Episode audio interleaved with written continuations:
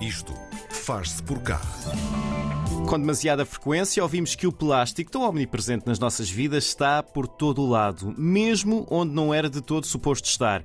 Um desses sítios é o fundo dos mares, levado pelos cursos de água ou mesmo despejado por quem por lá circula. Toda a ajuda para resolver o problema é preciosa e o projeto Sea Rubbish to Cap tenta dar a sua contribuição, recuperando plástico do fundo do mar e dando-lhe uma nova vida.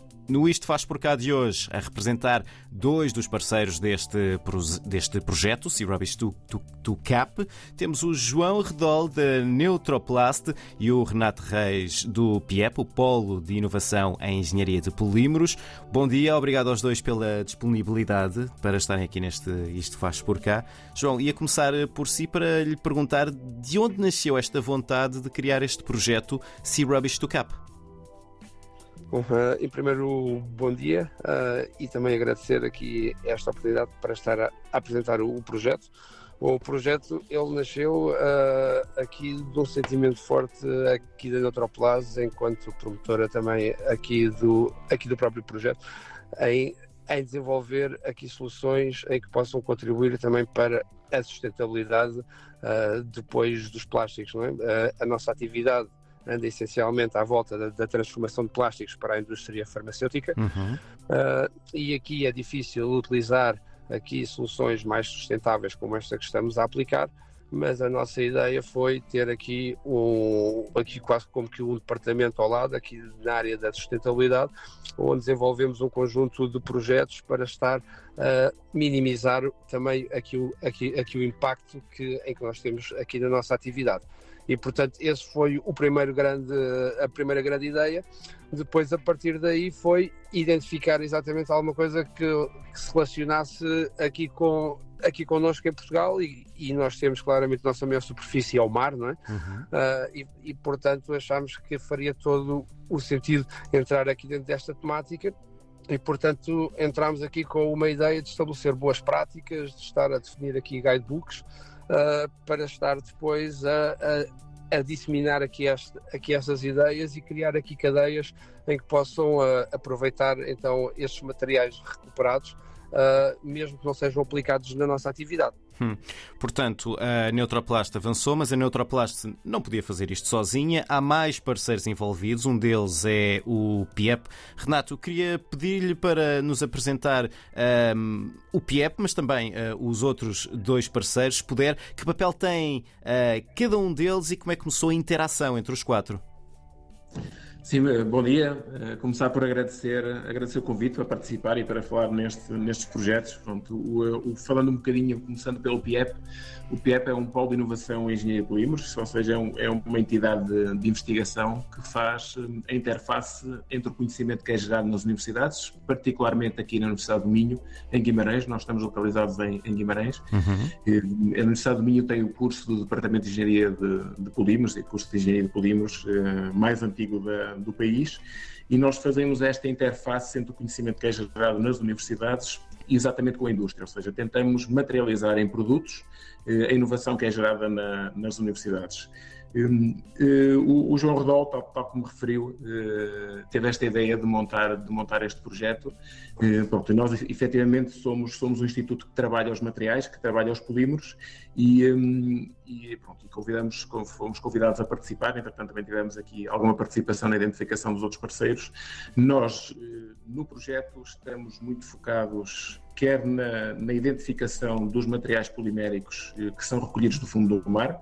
Há um grande foco em artes de pesca que, que são perdidas. Hum, é, é, necessário fazer uma primeira, uma primeira triagem de que tipo de artes de pesca são recolhidas do fundo do mar, identificar que tipo de materiais poliméricos cada um dos, dos, dos diferentes artes eh, é feito. E depois sim eh, tentar compatibilizar e tentar misturar todos esses diferentes resíduos de forma a transformá-los num novo produto que possa ser utilizado depois hum, para uma aplicação idealmente de valor, de valor acrescentado e não ir, não utilizar estes materiais para os triturar e serem enviados para, para aterro. Não é? a, nossa, a nossa participação no PIEP é muito neste sentido. Hum, falando dos outros dois parceiros, o, o, projeto, em termos de conceito, está, está, tem, tem, tem, foram identificados os parceiros que, nós, que nos pareceu ao consórcio indispensáveis para montar aqui uma, um ecossistema de, de circularidade. Um, temos, temos uma participação uh, da BitClick. A BitClick uh, tem, já tem algum, algum trabalho no desenvolvimento de softwares de localização e de identificação. Uh, suporta, está a suportar, está como consórcio no, no, no projeto, está no, no, consórcio do projeto, e o que faz é está a desenvolver uma aplicação uhum. eh, que os pescadores vão, vão poder utilizar e em que podem, quando perdem uma arte de pesca, eh, identificar e, e, geolocalizar onde, onde perderam esses art, essas artes de pesca. Eh, essa identificação e essa geolocalização depois vai ser partilhada, eh, particularmente com o outro parceiro do projeto, que é a JustDive. A JustDive é uma empresa de mergulho eh, profissional, eh, se não estou em erro, a única empresa de mergulho que pode fazer todo o tipo de mergulho, quer recreativo, quer profissional. Um, ambos estes dois parceiros estão, estão localizados ali perto da, da região de Peniche. E, um, pronto, e a, a JustDive o que faz é, com a localização que foi partilhada e identificada pelos pescadores, na aplicação que a BitClick desenvolveu, planeia os, os, mergulhos profissionais para fazer a recolha destes resíduos do fundo do mar. Uhum. Há aqui um grande foco em recolher os resíduos sem danificar o fundo dos oceanos, essa é uma parte crítica. Pronto, e depois esses materiais vão, vão ser encaminhados para o PIEP para fazer toda a parte de triagem, tratamento uhum. e desenvolvimento do novo composto. Já vou querer saber mais sobre depois como é que é tratado esses resíduos que chegam ao PIEP, mas João, queria perguntar-lhe uh, como é que funciona este processo de remoção do plástico uh, do mar, onde onde é que são feitas essas remoções, se é que há um sítio em particular ou se há vários, uh, e, e, também porquê a escolha desse sítio ou sítios. O, o, o, projeto ele, ele, tem vindo aqui a evoluir uh, aqui ao longo do tempo e de forma a podermos criar aqui depois uh, cadeias de, de, de valor. Pronto, e portanto, se, se, nós na primeira fase identificamos aqui claramente a zona as zonas de pesca e onde as redes elas acabam por ser eh, perdidas, uh, também estamos a direcionar muito as coisas para a recolha das, aqui dos resíduos junto, aqui junto às costas, uh, porque identificamos que uh, depois existem outras entidades em que têm todo o interesse em remover esse, esses materiais e depois terem outra aplicabilidade, não é? Pronto, uhum. isto só para dar aqui uma ideia, nós acabamos de submeter agora outro projeto uh, aqui a nível europeu, onde já parte da base deste projeto de percebermos como é que recolhemos o lixo e como é que o tratamos, mas onde vamos envolver já câmaras municipais, como por exemplo a Câmara de Cascais, como a Câmara de Torres, como, e também como a Câmara de Mafra, uh, e também ainda outras entidades, também câmaras, como a Câmara de Biarritz em França, uhum. onde eles estão a identificar necessidades que precisam de, de depois de produtos depois para depois para os seus próprios espaços públicos, da, anfiteatro do que seja, portanto, tudo que possa utilizar este tipo de materiais e nós vamos criar aqui uma sinergia em que é recolher este, este lixo aqui junto às costas uh, e depois aplicar isto depois uh, em produtos em que vão ser utilizados aqui por esta aqui por estas câmaras como bancos de jardim uhum. ou, ou, outros, é? Pronto, isto só para dar a ideia que uh, há muito lixo no mar, não é? Pronto, e, e o que nós observamos é que mesmo na zona aqui da costa uh, e devido à parte, da, à, à parte das correntes marítimas acumula-se muito lixo é? e portanto acabamos por estar a dedicar agora mais o projeto para tentar recolher lixo junto à costa, portanto o, aqui o que a gente chama de near shore uhum. uh, e, e daí então depois criar já aqui já cadeias para onde vamos aplicar estes, estes, estes, materiais em produtos de alto valor acrescentado e que as câmaras também possam utilizar isso depois até como um efeito de marketing uh, depois até de depois até de, depois até de comunicação de demonstração de resultado sim Exatamente, exatamente. Hum. Pronto, portanto, isto foi uma base essencial aqui a parte do Sr. Rubbish, foi exatamente perceber quais é que são a maneira mais versátil e mais económica de perceber de que forma é que o lixo pode ser retirado lá criando o mínimo impacto, mas aqui também uh, depois no processo de separação, o processo de tratamento, hum. ele também ter o mínimo impacto. Portanto, há aqui resíduos em que se calhar podem ir com os materiais e que vão e que vão minimizar o custo depois aqui do processo de tratamento, há outros em que têm que ser mesmo separados e, portanto, o que nós criamos aqui no projeto é quase as bases depois para podermos ir, então, criar aqui projetos mais estruturantes e que envolvem já mais partes da cadeia, mas onde sentimos que fazia falta uh, era exatamente aqui este conhecimento. Há muito lixo que tem vindo a ser apanhado e nós vemos imensas ações de recolhas de lixo uh, hoje em dia nas uhum. praias, tudo, uh, e depois o problema é o que é que se faz a este material. Deixe-me... Foi aí onde o Sr. Rubbish se focou. Deixe-me perguntar também ao, ao Renato um, em que condições é que está esse plástico que é apanhado? Todo ele é aproveitável? O que é que acontece à parte que não é aproveitável? Uh, e o que é que é preciso fazer-lhe para ele poder ser transformado em, em novo plástico, que pode ser utilizado em, em novos objetos? Sim, esse, esse, foi, pronto, entrando aqui um, um, bocadinho, um bocadinho na parte mais técnica, esse foi um grande desafio que nós, que nós fomos também descobrindo com o arranque do projeto. Um, com as primeiras recolhas que foram feitas de, do material do fundo do mar, um, a, a, primeira parte e a primeira tarefa que, que, nós nos dedicamos foi mesmo essa identificação, ou seja, o que é que estava a ser recolhido, o que é que era recolhido do fundo do mar.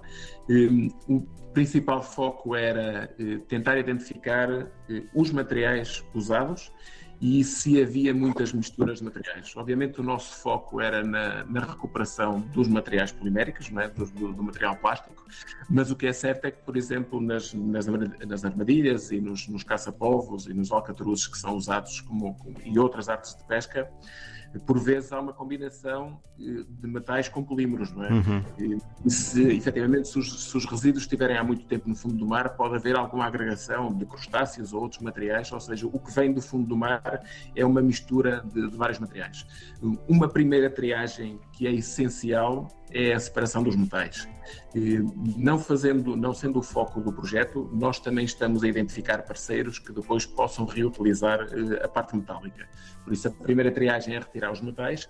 Tudo o resto, o cuidado foi identificar uh, que tipo de matrizes poliméricas é que, é que estão envolvidas. Porquê? Porque nós temos que conseguir compatibilizar todos estes materiais diferentes e transformá-los num único material. Por isso, o foco foi esse mesmo. Há, há, diferentes materiais, por exemplo, as redes e as cordas são feitos um material. Um, os alcatruzes, por exemplo, e os, e os, os covos, que são os caça-povos, são feitos de outro material polimérico. Há depois o cuidado de percebermos, uh, numa recolha, qual é a percentagem de cada um destes materiais. E depois, tal como o João estava, estava a referir, termos o menor impacto possível no, no, na manipulação desses materiais, ou seja, é usar o mínimo de aditivos necessários para transformar aqueles resíduos num novo composto que possa depois eh, dar origem a uma aplicação final e ser transformado pelos, pelos processos normais de transformação de, de plástico em, em, produtos finais. Hum. João, como é que se ultrapassa o obstáculo de ser mais barato, naturalmente ser mais barato, produzir plástico com matéria-prima nova do que com este plástico reaproveitado? Ah, essa parte eu acho que vai ser muito rápida a mudança, não é? porque quer a nível legislativo, porque vai haver aí muitas imposições, isso é uma parte, e a outra é depois a, aplicação.